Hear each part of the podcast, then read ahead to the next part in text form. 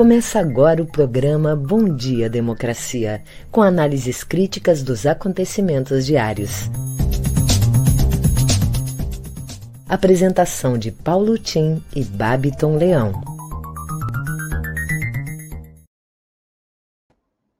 Bom dia, democracia. Bom dia, democratas de todos os quadrantes do Brasil Bom dia, internautas que nos seguem nesse programa. Caros colegas de trabalho, convidados de hoje, Vicente Celistre e o Benedito Tadeu César. Hoje, dia 19 de janeiro de 2022, ano do segundo centenário da independência do Brasil e 250 anos de Porto Alegre. Preparem seu coração e seus bolsos.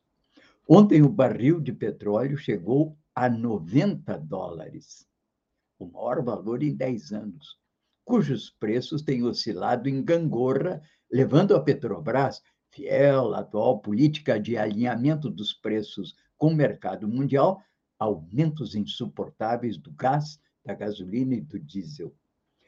Preços de combustíveis têm provocado insurreições populares e tensões políticas em vários países nos últimos anos.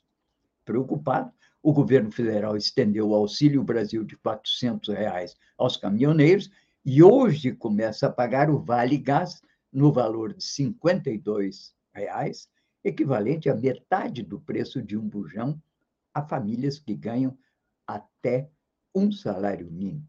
Isto é, ou deveria ser, 120 milhões de brasileiros. Não vai fazer isso, claro. O governo brasileiro teme, sobretudo, uma greve de caminhoneiros, cujo preço em 2017 foi a paralisação da economia a um custo superior a 1% do PIB.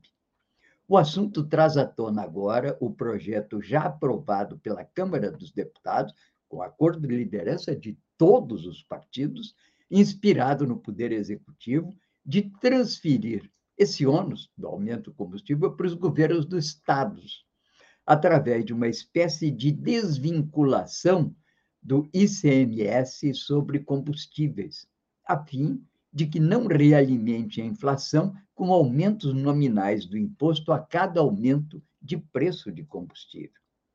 O assunto é controverso e os governadores já rejeitaram a proposta que poderá cortar 20 bilhões de sua arrecadação. No ano passado, quando Jair Bolsonaro chegou a defender a isenção do ICMS, senadores lembraram também que há incidência de tributos federais, Otto Alencar, senador, desafiou o governo a abrir mão do PiscoFins e contribuição no domínio econômico, a CID. Apesar de admitir que é alta carga tributária, o senador Eduardo Braga destacou, na época, que pelo menos 20% da arrecadação dos estados são provenientes de CMS sobre combustíveis.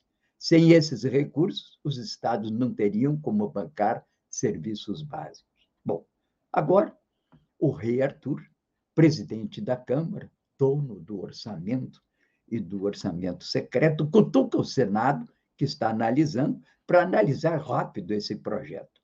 O relator é Jean Paul Prat, senador pelo PT do Rio Grande do Norte, que está disposto a propor uma fórmula conciliatória com a fixação do valor cobrado por Estado por seis meses, calculado sobre uma média que evite maiores prejuízos a esses estados.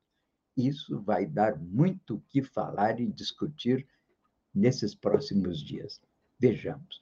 Bem, estamos aqui abrindo o nosso Bom Dia Democracia, com o apoio da Central Única dos Trabalhadores, Rio Grande do Sul, a Durg Sindical e Cressol. Eu sou Paulo Tim e mantenho todos os as falas, as dicções desse programa registrado no meu Facebook, na fanpage, e também numa newsletter que é enviada todos os dias aos interessados. E conto nesse programa com a colaboração do produtor do programa radialista Babiton Leão, a quem eu passo a palavra para que ele nos traga as manchetes do dia. Bom dia, democracia. Bom dia, Paulo Tim. Bom dia a toda a nossa audiência. Trago agora algumas das principais manchetes do dia, iniciando pelo G1. O Brasil registrou 132.254 novos casos e 317 mortes por Covid-19 nas últimas 24 horas, totalizando 621.578 óbitos desde o início da pandemia. A Polícia Federal tem 10 dias para ouvir Bolsonaro sobre vazamento de inquérito. Folha de São Paulo. Correção inflada no teto de gastos dará a Bolsonaro 1,8 bilhões de reais extra para gastar. Quatro estados têm ocupação de leitos de UTI acima de 80%. Van Traub ataca governo Bolsonaro e diz ter sido trocado pelo Centrão. Bolsonaro renova credenciais eleitorais com a turma do desmatamento. Na CNN Brasil, medicamento à base de cannabis é liberado pela Anvisa. Já são 10 no Brasil. Após Moro, PDT articula encontro de Joaquim Barbosa com Ciro Gomes. TSE e Câmara podem indicar caminhos contra fake news nas eleições, diz relator. No Estadão, Aras libera pagamento extra de quase meio milhão a procuradores. Aspas. Se eu tiver o apoio dos bolsonaros, serei o deputado mais votado, diz Queiroz. Jornal Brasil de Fato. Justiça proíbe Bolsonaro de usar o termo lepra para se referir à ancianice. No Bom Dia Democracia de hoje, vamos receber o ex-deputado federal e secretário estadual de Movimentos Populares e Mobilização do PSB, Vicente Celiste. Vem bater um papo conosco sobre a conjuntura política nacional e estadual. E também o cientista político Benedito Tadeu César, que vai abordar as pesquisas de intenções de voto para o governo do estado do Rio Grande do Sul. Em seguida, eu volto com o Boletim Coronavírus, trazendo a vacinação aqui do Estado. É com você, Paulo Tim. Ok. Dessas manchetes todas lidas aqui pelo nosso querido Babiton, eu queria chamar a atenção das páginas, das capas, né? Dos principais jornais. Então, vejamos. O Globo pico da Omicron ocorre quatro a seis dias após o início. Capa do Estado de São Paulo. Procuradores chegam a receber em um mês mais de 400 mil. Folha de São Paulo, capa ocupação de UTIs é de mais de 80% em quatro estados. E aqui, é bom que gente chame a atenção, nós estamos com 130 mil casos né, aproximadamente por dia de Covid. Claro que a letalidade dessa variante Omicron é menor do que as anteriores. De qualquer maneira, ela afeta pessoas de idade, afeta crianças, e isso acaba desembocando no sistema hospitalar e está sobrecarregando novamente as UTIs. Portanto, muito cuidado. É sempre bom manter os cuidados que evitam a contaminação. Bem, a propósito dessa matéria que está repercutindo muito do estado de São Paulo, que o Aras liberou até 500 mil para os procuradores, né? Bom, o grande problema que está havendo no funcionalismo público é a disparidade de salários. É uma casta de servidores que ganham realmente muito bem, acima das médias internacionais. Aí estão, claro, os militares, a Polícia Federal, está o, o Judiciário, principalmente as carreiras de, de juiz, de procurador, os defensores públicos, e também algumas carreiras de Estado ligadas ao que se chama de gestão do ciclo não é, de recursos públicos, que vai desde o planejamento até o orçamento, passando pela auditoria da Receita, que é o pessoal que está aí nas alfândegas, que está vendo aí sempre presente nesse processo. Mas, bem, é uma matéria que parece que muitas vezes é encoberta por manchetes um pouco bombásticas que dizem que o funcionalismo público no Brasil ganha muito mais do que deveria. Em primeiro lugar, grande parte do funcionalismo público no Brasil é municipal, está aí praticamente 80%. E nos municípios são as professoras, no município são os trabalhadores do SUS. Nós temos mais de 30 mil postos do SUS que estão nos municípios. Esse é o pessoal que carrega realmente os serviços públicos da comunidade. Nós temos também serviços públicos que são os serviços estaduais. E aí, quem carrega o grosso da, da, da, dos problemas ligados à segurança, por exemplo, são as carreiras, são os grupos, são os chamados praças, que são soldados, sargentos e os grupos mais baixos da polícia. Enquanto isso, claro, as carreiras mais altas se divertem. É por isso que o assunto de hoje, do podcast do G1, trata desse assunto. Se pergunta: quem é a elite do serviço público e quais as distorções do setor? Tratamento diferenciado a policiais federais feita pelo presidente Bolsonaro e que levou à abertura de um crédito de 1 bi 700 milhões no orçamento para o ano que vem, deflagrou reivindicações de outras categorias. Os atos da terça-feira em Brasília são um capítulo mais recente de um movimento que começou ainda em 21, quando Bolsonaro operou para que fosse incluído no orçamento o tal 1,7 bilhão é, para os policiais é, federais. O tratamento diferenciado está deflagrando essas reivindicações, principalmente Receita e Banco Central, mas tende a se propagar para outras instâncias, principalmente, mas reverbera em dezenas de outras categorias, com gestos de advertência e ameaças de paralisação. Compreenda melhor, portanto, o que, que é essa disparidade de salários no âmbito do serviço público. Bem, enquanto isso, o Café da Manhã trata hoje no seu podcast, que é do Grupo Folio as festas na pandemia que podem derrubar Boris Johnson. Imprensa revelou que o primeiro-ministro britânico participou de eventos enquanto o país estava em lockdown. Isso ainda lá no ano passado. Pois bem, agora fez, paga, tá? E ele tentou, inclusive, se justificar. Foi até a rainha se justificar e disse que ele não sabia que era proibido, entende, participar de algum encontro na Downing Street número 10, que é a casa oficial do primeiro-ministro. Ora, essa, entende? É, todo mundo sabe, até as pessoas mais simples, que é todos, a todos é obrigatório o conhecimento da lei. Não se pode alegar que desconhecia a lei em nenhuma instância, sob qualquer pretexto.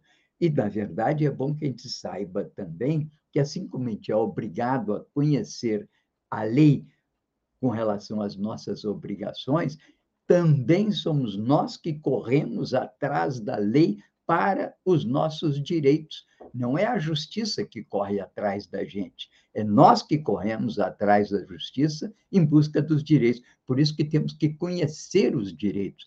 Todo mundo devia ter em casa, junto com a Bíblia, um exemplar da Constituição Federal, para que começasse a entender melhor o que significa direitos constitucionais. Muitos deputados parlamentares até fazem isso. E os partidos políticos que ganham agora vão receber esse ano, só de fundo eleitoral, um bilhão de reais. O que, que fazem que não tem sedes, entende, nos municípios, distribuindo a Constituição e seus programas de partido? Às vezes, os setores de esquerda reclamam das igrejas evangélicas. Aqui na minha cidadezinha pequena, entende? tem 12 igrejas evangélicas. Eles estão lá junto do povo, pregando a Bíblia. Era dever das forças progressistas interessadas na educação política que fizessem o mesmo, colocassem as suas igrejinhas políticas com a Constituição e o programa do partido para que as populações, os povos, o povo todo, conhecessem os seus direitos. Portanto, importante que a gente pense essas questões antes de jogar pedra no telhado de vidro do vizinho. Bem, vamos então agora ao boletim coronavírus com o Babiton. É contigo, Babiton. Vamos lá, Paulotinho, trazendo aqui o acompanhamento vacinal, que é disponibilizado pela Secretaria Estadual de Saúde foi atualizado no dia 17, às 14 horas e 45 minutos. A última atualização, então, há dois dias. Bom, até o momento, o Estado já vacinou com a primeira dose mais de 8 milhões 948 mil pessoas, com a segunda dose mais de 7 milhões 923 mil e com dose única 400.322. Com esses números, alcançamos a população vacinável total de 95,9% com a primeira dose ou dose única e com um, o esquema vacinal completo, 85,4%, que é a segunda dose, e a dose única também se encaixa nesse parâmetro. Então, população vacinável com o esquema vacinal completo aqui no estado do Rio Grande do Sul, 85,4%. O boletim coronavírus de hoje fica por aqui. Em seguida, eu volto com as notícias locais. É com você, Paulo Tim. Ok. Uma matéria muito boa a propósito do Covid, né? Que está no Brasil de fato de hoje, mostrando que o Brasil registra, registrou ontem um recorte de novos casos, com mais de 130 mil. E a média móvel, com isso, das novas contaminações é a pior já observada em território nacional. Estamos diante desse surto. Procurem conhecer melhor, portanto, e saber o que, que está acontecendo. Enquanto isso, começa a faltar vacina para as crianças.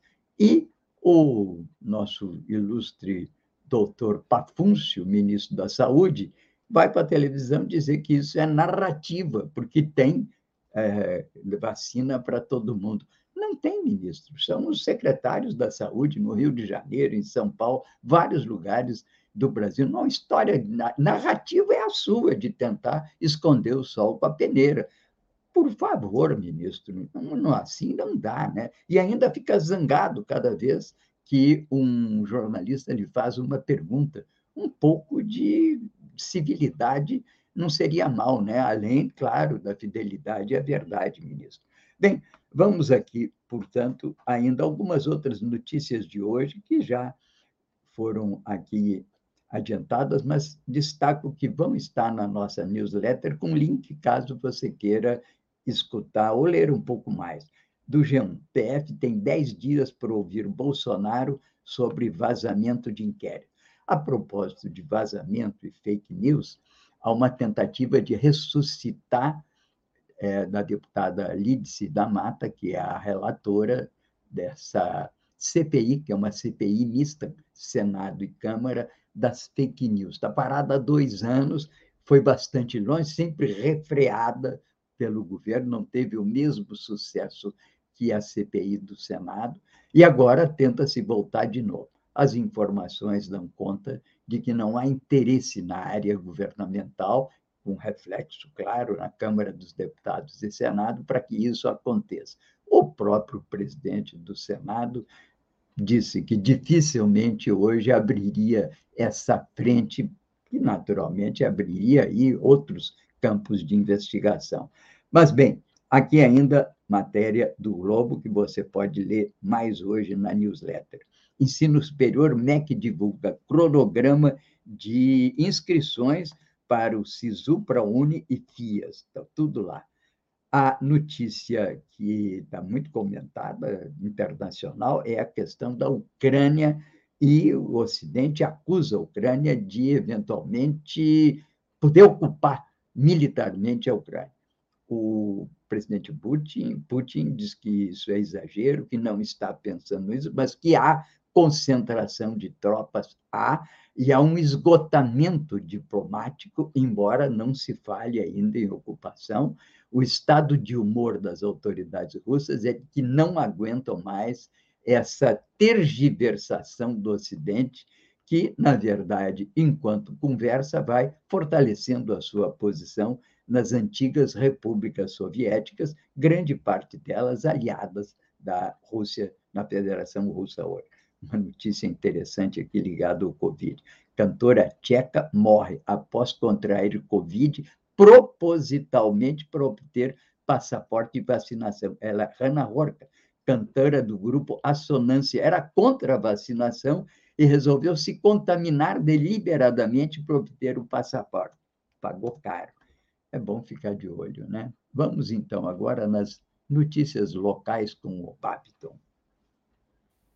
Vamos lá, Paulo Tim, trazendo as notícias locais do Matinal. Rio Grande do Sul supera a marca de 100 mil novos casos de Covid neste mês. Em meio à disparada de casos de Covid, o Rio Grande do Sul bateu ontem a marca de 100 mil diagnósticos da doença apenas em janeiro. Somente ontem, mais de 17.400 foram contabilizados, um dos dias mais altos de toda a pandemia. O total de novos registros, 104.372 até ontem, já superava a soma dos quatro últimos meses. Na comparação com dezembro, que teve 12.400 notificações, já era quase 10 vezes mais. A alta expressiva é atribuída à chegada da Omicron, erroneamente apontada como mais leve, segundo a OMS. E o sistema de saúde já se vê pressionado. Na comparação com o primeiro dia do ano, o número de pacientes com coronavírus em leitos de UTI dobrou, voltando a passar a casa dos 300. Os atendimentos em leitos clínicos mais que triplicaram, saltando de 127 para 616 no período. Vacinação pediátrica inicia hoje no Rio Grande do Sul. Estratégica para a redução da transmissão do vírus, a campanha de vacinação infantil à Covid-19 finalmente começa hoje no Rio Grande do Sul, que já recebeu quase 120 mil doses do imunizante. A estimativa da Secretaria de Saúde é que haja 964.200 crianças na faixa etária estipulada, de 5 a 11 anos. Inicialmente, este público receberá apenas injeções da Pfizer, administradas por profissionais treinados. Em Porto Alegre, a vacinação pediátrica ocorrerá em sete locais. Neste primeiro momento, receberão as doses crianças com 10 e 11 anos, com comorbidades e com deficiência permanente, além de indígenas e quilombolas de 5 a 11 anos pais ou responsáveis pelas crianças deverão fazer a comprovação da condição de saúde, exceto síndrome de Down, e apresentar documento de identidade do responsável da criança. Diretórios do PSDB anunciam apoio a Paula Mascarenhas na corrida pelo Piratini. Ainda que lidere algumas pesquisas como possível candidato à reeleição, o governador do estado, Eduardo Leite, tem reiterado o discurso de não concorrer em um segundo mandato ao Piratini.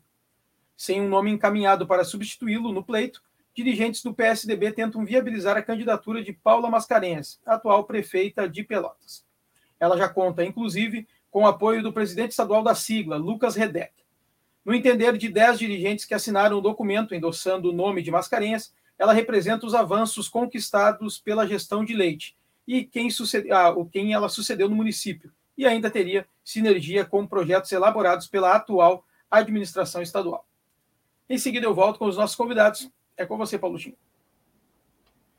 É, certamente o Benedito vai comentar isso a seguir, né? mas a ideia de colocar a prefeita de Pelota do PSDB ligada ao próprio Leite, que é o atual governador, é um simulacro de tentativa de reeleição, né?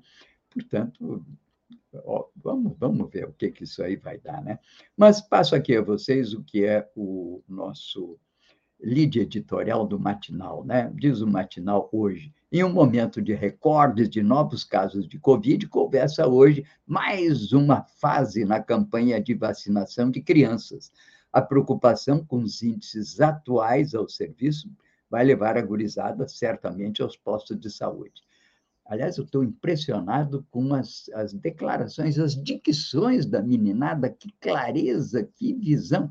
Realmente, eu acho que eles fariam muito melhor do que o ministro da Saúde com relação a, o ministro da Saúde podia chamar uns 10 meninos, fazer um rodízio com ele. Eles têm muito mais lucidez do momento que estamos passando.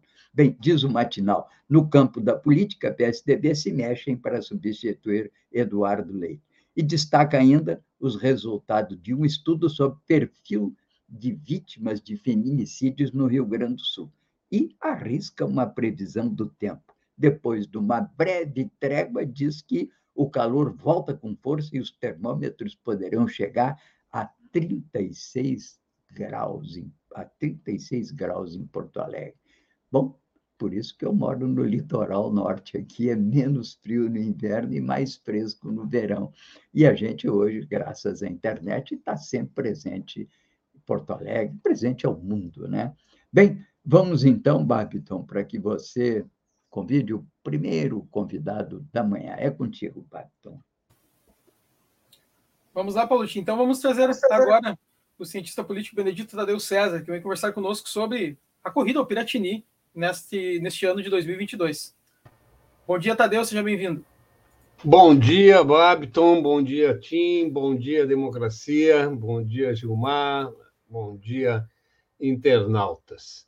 Olha, é, eu olhei a pesquisa né, da, do Correio do Povo, que saiu, acho que anteontem, né? É, aqui dos cenários eleitorais para o Rio Grande do Sul. É, é uma pesquisa feita com, com muito poucos entrevistados. É uma entrevista feita por telefone, feita com mil entrevistados. Isso dá uma margem de erro considerando a, a, a amostra de mil né, entrevistados, de três pontos percentuais para cima ou para baixo, mas mais até do que o tamanho da amostra, é, é, é um pouco preocupante a, o fato de você fazer entrevista por telefone, né? porque isso dá um viés na amostra, porque é, acabam sendo selecionadas pessoas com renda maior. Ah, não que hoje né, o celular é feito por celular e, e, hoje quase todo mundo tem celular, mas mesmo assim há um recorte. Se a gente considerar que 40% né, da população brasileira vive com até um salário mínimo, quer dizer, você imagina o estrago que faz se você faz uma, uma amostra que menospreza né, é, essa, essa parcela do eleitorado. Bom, é, essa pesquisa divulgada ali dá uma, uma intenção de voto muito alta, né, muito expressiva para os candidatos de direita e centro-direita. Se a gente somar as intenções de voto com Eduardo Leite, Sartori, eh, Onyx Lorenzoni e Luiz Carlos Renzi, é, tá? para ficar só nesse, você pode se colocar ainda Roberto Argenta ou seu Moreira, é, é, a gente tem ali quase 54% das intenções de voto. Acontece né, que, é, é, e aí a esquerda fica com, com uma margem muito baixa, né, quer dizer, muito é, por volta aí dos, dos é, 15% das intenções de voto, e há um, um, um dado também muito interessante, né, quer dizer, há um percentual muito alto de pessoas que, de eleitores que ainda não definiram os, as suas intenções de voto. Vai de 17 a 25% né, dos, dos é, é, 29% tá, dos que não definiram ainda as suas candidaturas. Tá? É, o, o, o ex-governador Eduardo, o governador Eduardo Leite, com é, margens de 25%, 23% nas intenções de voto, 25%, é, é, seguido do ex-governador José Ilso Sartori, com 16%, é, por cento das intenções de voto, ou, ou, ou, até 23% quando o governador sai, é, me parece que é um, são, são a se manter né, a a definição, a, a promessa, as afirmações do governador Eduardo Leite de que não se candidatará a uma reeleição, tá? É, fica me parecendo o seguinte, quer dizer, o, o, as intenções de voto do Eduardo Leite né, e Zé Ivo Sartori têm muito a ver com o recall, né, ou seja, a lembrança dos eleitores é, é, dos nomes. Tá? Quer dizer, todo mundo, ou a grande maioria da população, se lembra né, do governo, é, de que o Sartori foi governador, mas não se lembra muito do seu governo, e é, é, a grande maioria do eleitorado sabe que Eduardo Leite é o governador. Por isso, quando você pergunta e apresenta uma lista, quer dizer, esses dois nomes despontam em primeiro lugar. O Onyx Lorenzoni além de ser um deputado e que teve, né, deputado federal, senado, é, ministro, né, e que teve um destaque é, grande né, com o governo Bolsonaro, continua tendo, né, então está na lembrança da população, é, inclusive aparece aqui quando você retira a, a, a, quando é apresentado ao eleitor né, as, a, a lista de candidatos na pesquisa estimulada sem o, o governador Leite e sem o ex-governador Sartori, o Onyx aparece com um, uma intenção de voto interessante. Ela vai para 20% das intenções de voto liderando. Isso foi manchete do Correio. Né? É, Onyx lidera a pesquisa sem é, Sartori, sem. Bom, é, me parece o seguinte: olha, mais do que comemorar, o, o ministro Onyx tem que ficar preocupado. Porque 20% é menos do que as intenções de voto do Bolsonaro. Tá? Ah, não, ele aparece aqui no momento com 22%. Mas, de qualquer maneira, esse, esse percentual é muito baixo, tá? É, é, considerando-se né, a, o envolvimento dele, a ligação dele com o Bolsonaro e é, as intenções de voto em Bolsonaro no Rio Grande do Sul. Me parece mais do que um, uma, um início né, uma arrancada é, alta é, de Onix, eu posso me enganar, mas me parece o seguinte: é, é um teto, ele sai no teto. Tá? Quer dizer, ele tem votos, né? esses 20% são os votos é, bolsonaristas. Tá? Ele pode é, é, conseguir lá o 1% do Heinz, os 4% do Heinz que, que aparece nessa, nesse cenário né, sem o governador e sem o ex-governador. Então, ele iria para 24% das intenções de voto. Não, isso pode ser suficiente para ir ao segundo turno, mas não me parece que ele tenha potencial de crescimento. Com relação às esquerdas, tá? É, as intenções de voto que aparecem ali para é, Pedro Ruas, Edgar Preto, tá? me parecem é, subrepresentadas. É, é, tá? É, há pesquisas, se eu não for aqui colocar em dúvida né, essa pesquisa, apesar desse, desse, da empresa que, que a fez, né, se é uma empresa que já teve problemas com, com o TSE, tá? É, mas sem colocar em dúvidas aqui, é, eu quero lembrar que há outras pesquisas que não têm sido divulgadas, porque são de é, domínio, né, de consumo interno dos partidos políticos, que dão percentuais de voto para, é, para Pedro Ruas e Edgar Preto muito mais expressivos do que esses. Tá? Eu não vou trazer os números aqui, porque são pesquisas que não foram divulgadas, mas estaria na faixa ali, é, beirando os 10%. Então, é, é bom que a gente tenha alguma cautela tá, com essa pesquisa. É uma pesquisa feita né, com muita antecedência, ainda há uma parcela muito grande, e isso vai persistir durante muito tempo, de eleitorado que não tem opção de voto, quer dizer, passa de 20% a 25%. Então, é, muita água vai rolar ainda. Acho que é, é, o governador é, Leite pode é, quebrar sua promessa né, e realmente a indicada me parece que seria a prefeita de, é, de Pelotas. Tá? O, o, difícil é saber o seguinte: qual a, a, a, a força né, do governador Leite de transferir votos. Tá? Isso nem sempre ocorre. Algumas grandes lideranças fazem isso, tipo Leonel Brizola, tipo Lula da Silva. Tá? É, terá o governador Leite essa força popular é algo a se conferir. É isso, Bábito. Obrigado, Tadeu. Um ótimo dia. Volto com você, Paulutinho.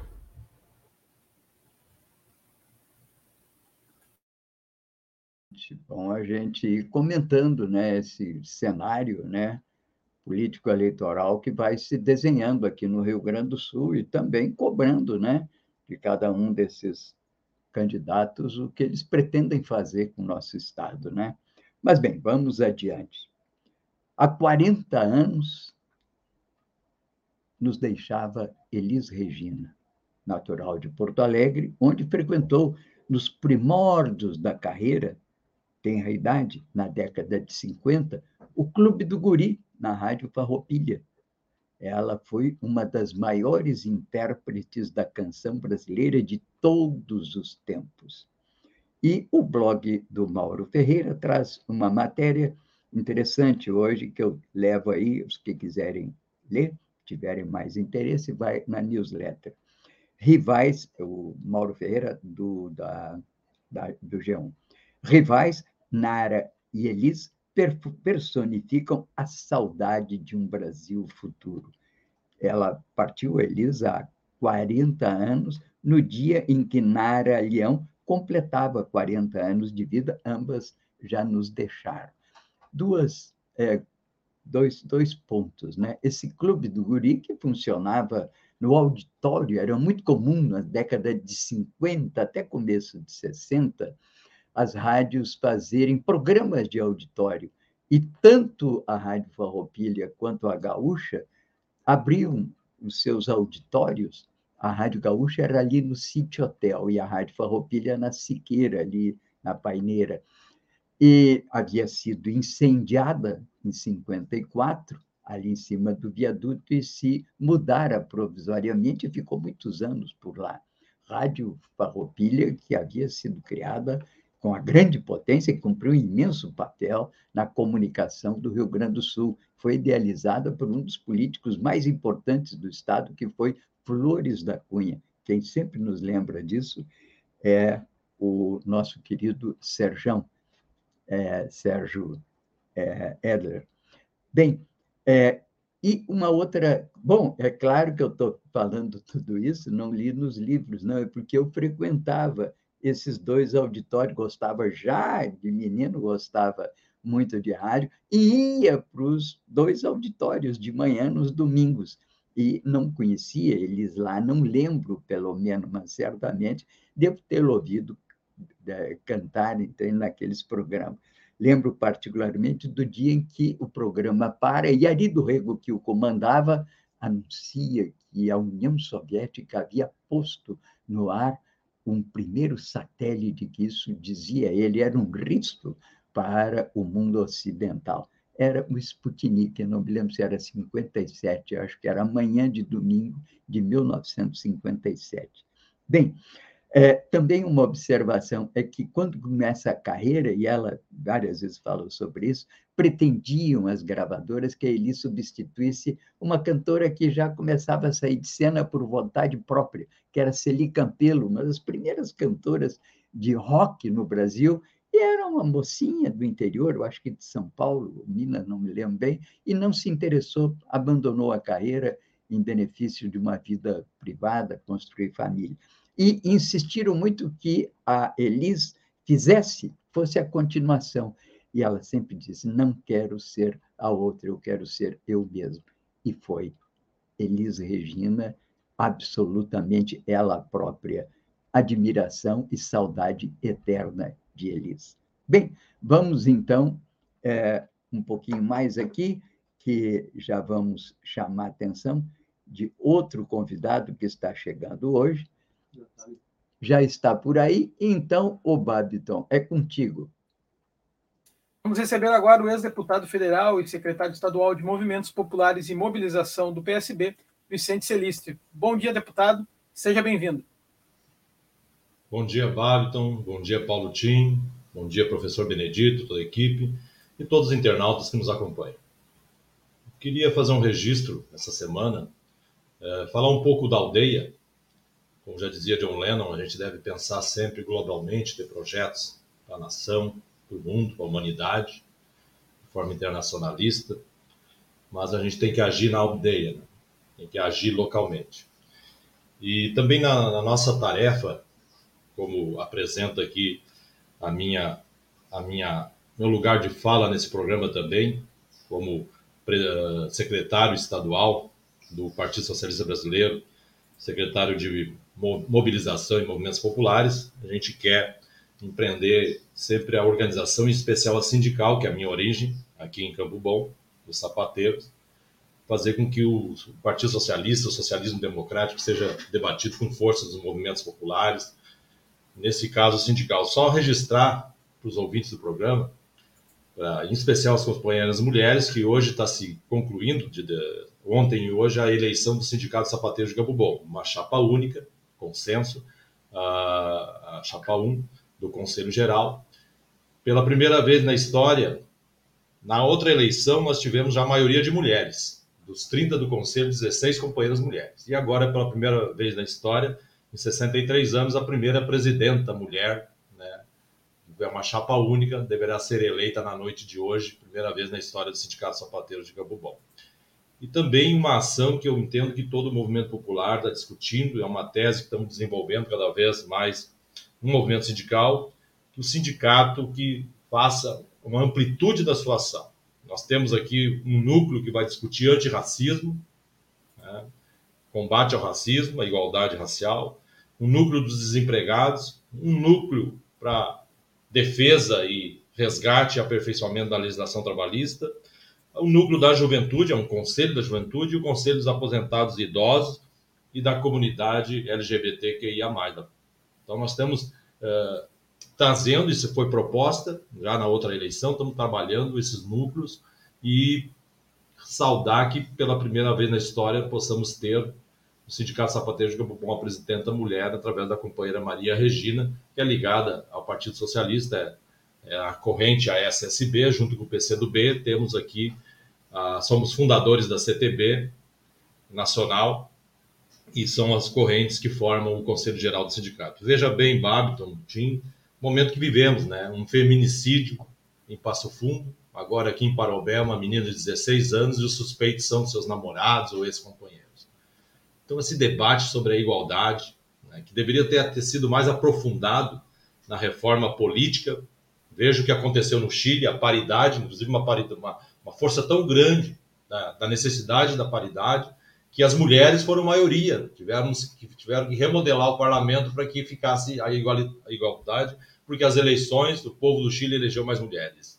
Então, essa é uma reflexão que eu quero trazer aqui da aldeia de Campo Bom para todo o nosso estado, sobre que nós temos que, efetivamente, nos movimentos, e todos os movimentos, o comunitário, o sindical, uh, de, demais movimentos de mulheres, estudantis, jovens, fazer essa paridade de gênero, buscar a igualdade. Então a gente saúda né, essa, essa iniciativa do Sindicato Sapateiros, fico muito honrado de estar é, essa, essa ala feminista ter com, com o nosso apoio, né? Eu sou um feminista, um militante convicto permanente, para nós chegarmos a, a, essa paridade e ter, pela primeira vez na história de 63 anos do sapateiro de Campo Bom, aqui no Vale dos Sinos, uma presidenta mulher. Então, é a minha saudação no dia de hoje, a reflexão que a gente traz para que os movimentos populares também possam discutir um Brasil, um, um, Rio Grande do Sul que tenha democracia profunda, participação e poder popular e que os movimentos populares também abranjam essa discussão, inclusive, como é o nosso caso sindical, né, não só os da ativa, mas os desempregados, os trabalhadores, as mulheres, os jovens, o combate ao, ao, racismo e também a luta importante dos aposentados e idosos. Saudações aí, bom dia democracia. Democratizar é preciso, é necessário e urgente. Obrigado. Certo, deputado, muito obrigado. Te esperamos na próxima quarta-feira. Um ótimo dia. Volto com você, Paulo Tim. Muito obrigado, Celistre, muito obrigado, Babiton. Vamos aqui um pouco adiante né, na nossa agenda de hoje. E eu estou enviando a vocês, e vou comentar rapidamente aqui, no artigo do dia que vai na newsletter, um artigo do Nelson Barbosa. Nelson Barbosa é um economista heterodoxo, foi inclusive da equipe do, do, do governo do PT, e tem sido uma voz sempre de ponderação em vários temas ligados à economia. Nesse artigo, que o 247 repercute, o Nelson Barbosa, a propósito da discussão que houve é, sobre a fala do Lula, que vai acabar com o teto de gastos, nós aqui temos sempre criticado também a famosa é, PEC da Fome, que era a emenda constitucional número 95 da época do Temer, quando, na verdade, tudo começou, tudo de ruim começou, começando por aí. E o Lula diz que vai voltar atrás. Claro que tudo depende do Congresso Nacional, porque isso é uma emenda constitucional. Mas, de qualquer maneira, a ideia foi lançada e iniciou-se uma discussão. Claro que os economistas ortodoxos, começando pelo inspirador da emenda constitucional 95, foi o Temer, logo saltou e disse: não pode, isso é um grande avanço para a regulamentação, a regulação das contas públicas no Brasil e que segue modelos internacionais. Bem, o Nelson Barbosa, ele começa a discutir isso num plano mais técnico, para não ficar aquela coisa do ping-pong, né? de o, os ortodoxos neoliberais dizem que tem que ter teto de gastos e os progressistas, os economistas heterodoxos, dizem que não tem.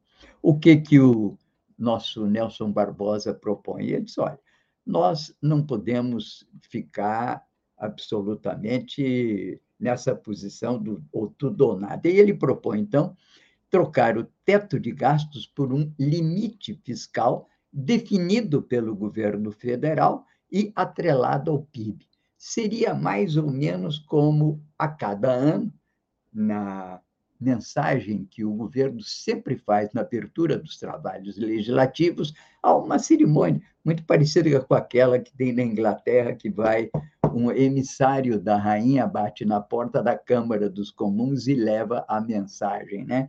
Aqui no Brasil nós temos a mensagem do governo federal, normalmente levada também pelo chefe da Casa Civil ou, eventualmente, pelo presidente. Então, nessa mensagem, ele poderia fazer uma previsão sobre o comportamento do, das contas e dos tetos, que, eventualmente, poderiam acompanhar essas contas, e que seria vinculado, então, ao crescimento do PIB, certamente condicionado ao volume de investimentos absolutamente necessários, não só ao cumprimento das exigências é, sobre o comportamento do setor público, mas também de acordo com as necessidades de retomada do desenvolvimento econômico. O setor público, o investimento público tem um papel multiplicador, deflagrador, de promotor, inclusive, do processo de desenvolvimento, coisa que, naturalmente, os economistas neoliberais não aceitam. Pois bem, então o Nelson Barbosa abre essa discussão no seio do, dos progressistas e traz essa discussão à tona. Certamente é isso que está acontecendo também com outro campo da dicção do Lula, que ele diz que iria revogar as, as eh, mudanças havidas na CLT, da reforma trabalhista, e imediatamente também houve uma grande discussão e tudo indica que na verdade vai ser uma não uma revogação, mas uma revisão pontual que recupere sim alguns direitos, mas que preserve o que se considere que é ainda importante para a garantia dos trabalhadores e retomada do desenvolvimento. Isso é também um resultado dessa flexibilização da visão do PT com relação ao plano de governo e que se traduz nessa procura do Lula pelo nome do Alckmin e que representaria um ponto de apoio para essa flexibilização das visões sobre a política econômica. O que é importante não é que seja isso ou aquilo, e que haja um consenso com relação ao, às forças que operam no governo e que ele tenha a capacidade, junto com o Congresso, de levar tudo isso adiante. Uma discussão, aliás, paralela a essa, que está acontecendo nesses dias, e isso é importante que a gente fale, é que cada vez mais fica evidente que quem é o presidente da República nesse país hoje é o rei Arturo, presidente da Câmara, que controla tudo, controla os investimentos, junto com o chefe da Casa Civil, que já defenestrou tanto aquela secretária de luxo que lá havia, que era uma deputada federal, que fazia as anotações dos orçamentos das emendas parlamentares, ele hoje assumiu o comando e deixou o Paulo Guedes para trás. Bom, cada vez mais se percebe que a Câmara dos Deputados tem um papel decisivo na formatação das políticas públicas no Brasil. Isso vem desde o Sarney, desde a, desde a Constituinte, o próprio governo Fernando Henrique foi obrigado a se compor, o próprio Lula foi obrigado, mas, eh, sobretudo, também a Dilma, que chegou a um ponto em que ela foi asfixiada pelo Congresso e foi vítima de um golpe congressual. Bem, então, isso tudo leva a que comece a se pensar que tão ou mais importante quanto o presidente da República, o governador de Estado, são as eleições para as assembleias legislativas e, principalmente no Congresso, para a Câmara.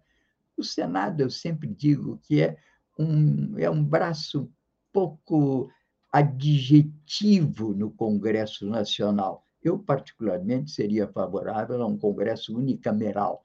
Eu acho a presença do Senado absolutamente desnecessária, cara e desnecessária. Não que eu não ache que os estados não devam ter um papel na gestão dos recursos públicos.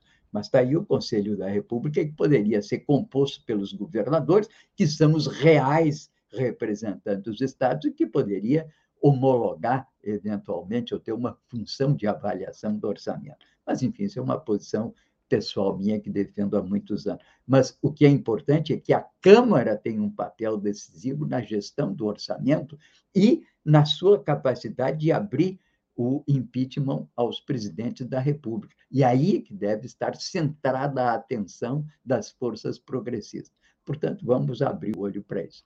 Bem, o Babiton ainda tem, naturalmente, algumas questões a nos trazer com relação à programação do dia. Vamos lá, Babiton. Pois é, Paulotinho, temos uma programação especial nessa quarta-feira. Hoje, às 10 horas e 30 minutos, daqui a pouquinho, a Rede Estação Democracia vai transmitir a entrevista com o ex-presidente Luiz Inácio Lula da Silva, aqui nos canais da Rede. Então, esse programa não perca, às 10 horas e 30 minutos, aqui no YouTube e também no Facebook da Rede Estação Democracia. Entrevista com Luiz Inácio Lula da Silva, 10 horas e 30 minutos. E hoje também temos, obviamente, Espaço Plural Debates e Entrevistas, que é o nosso programa que acontece de segunda a sexta, das 14 às 15 horas. E hoje o programa vai abordar as perdas do Rio Grande do Sul com a estiagem.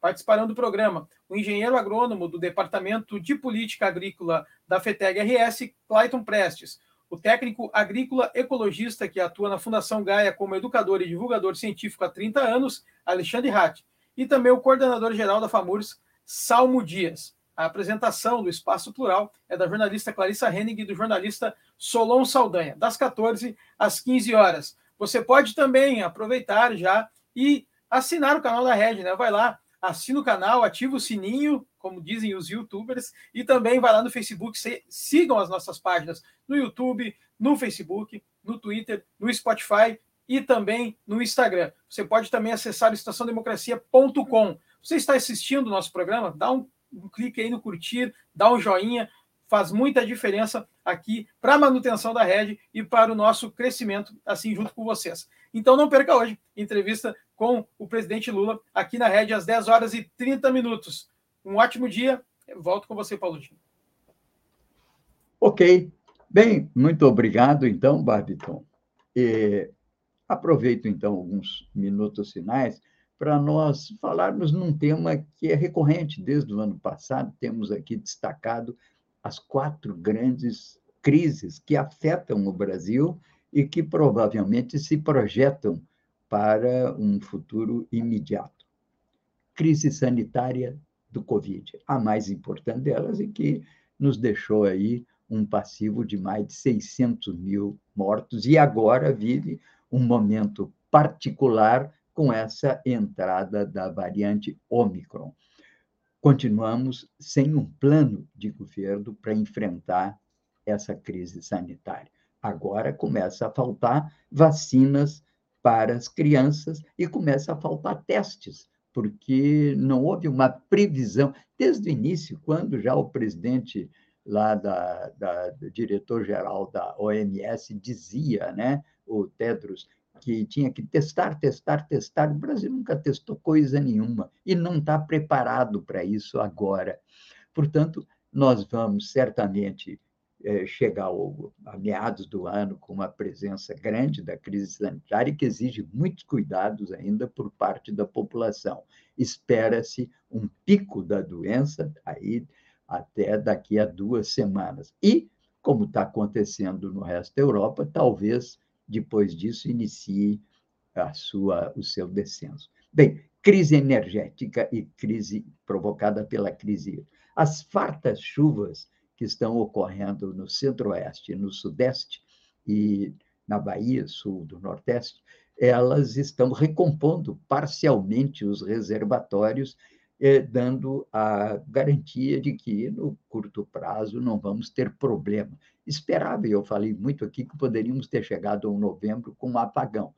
Realmente, o governo se atrasou muito na, na, na, na proclamação de medidas para a redução do consumo e o fez de uma forma muito atabalhoada, como vários analistas que têm participado aqui das nossas mesas de debates eh, chamam atenção.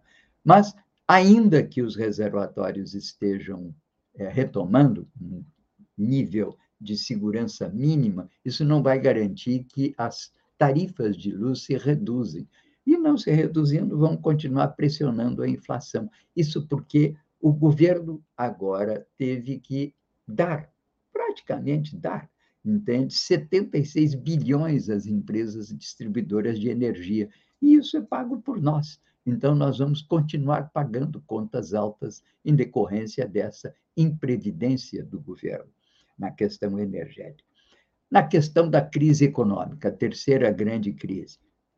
Não há muito o que dizer. Hoje todo mundo sente na carne, e isso, aliás, já se traduz nas pesquisas de opinião que são feitas e que mostram que a população está preocupada com o desemprego e a inflação.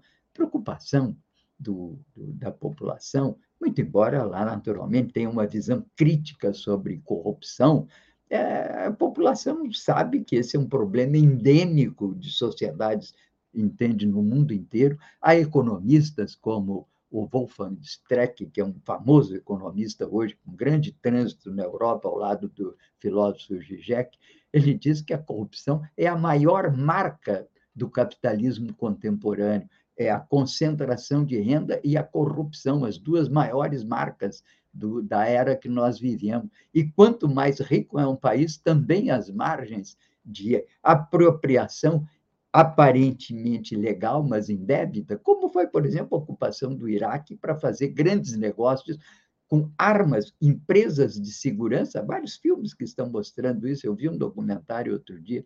Bem, então a situação é crítica e a população não está preocupada com corrupção hoje, está preocupada em ter o que comer.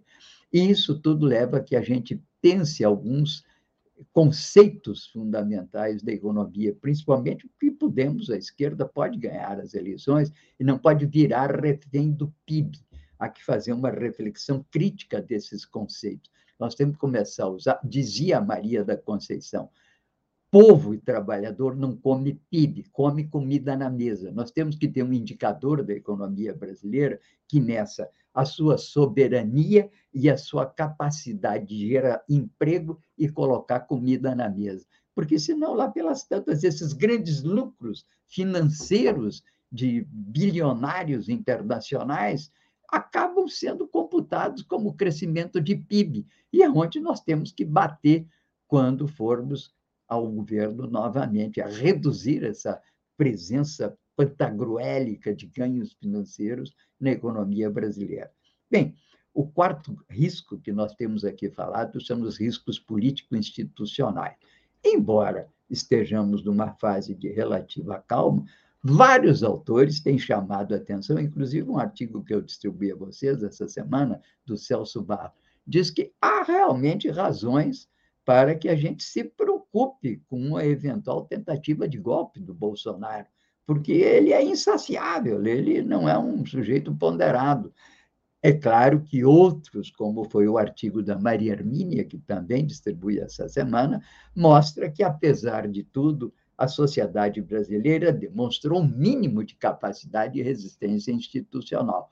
Continuamos nessa gangorra sem ter garantias que realmente a reeleição vai se realizar, o que for eleito vai tomar posse e que governemos num clima de segurança social e política. Bem, com isso, então, com essas considerações, vamos chegando ao final do nosso programa de hoje, agradecendo a presença do Celistre, do Benedito entre nós e, claro, sempre dos colegas de trabalho aqui, o Babiton Leão e o Gilmar Santos. Muito obrigado a todos vocês que nos assistem e que nos acompanhem. Fiquem conosco, acessem a rede Estação Democracia. É a presença do Comitê em Defesa da Democracia, junto na luta pela democracia em nosso país. Muito obrigado a todos. Até amanhã, às 8 horas, do Bom Dia Democracia.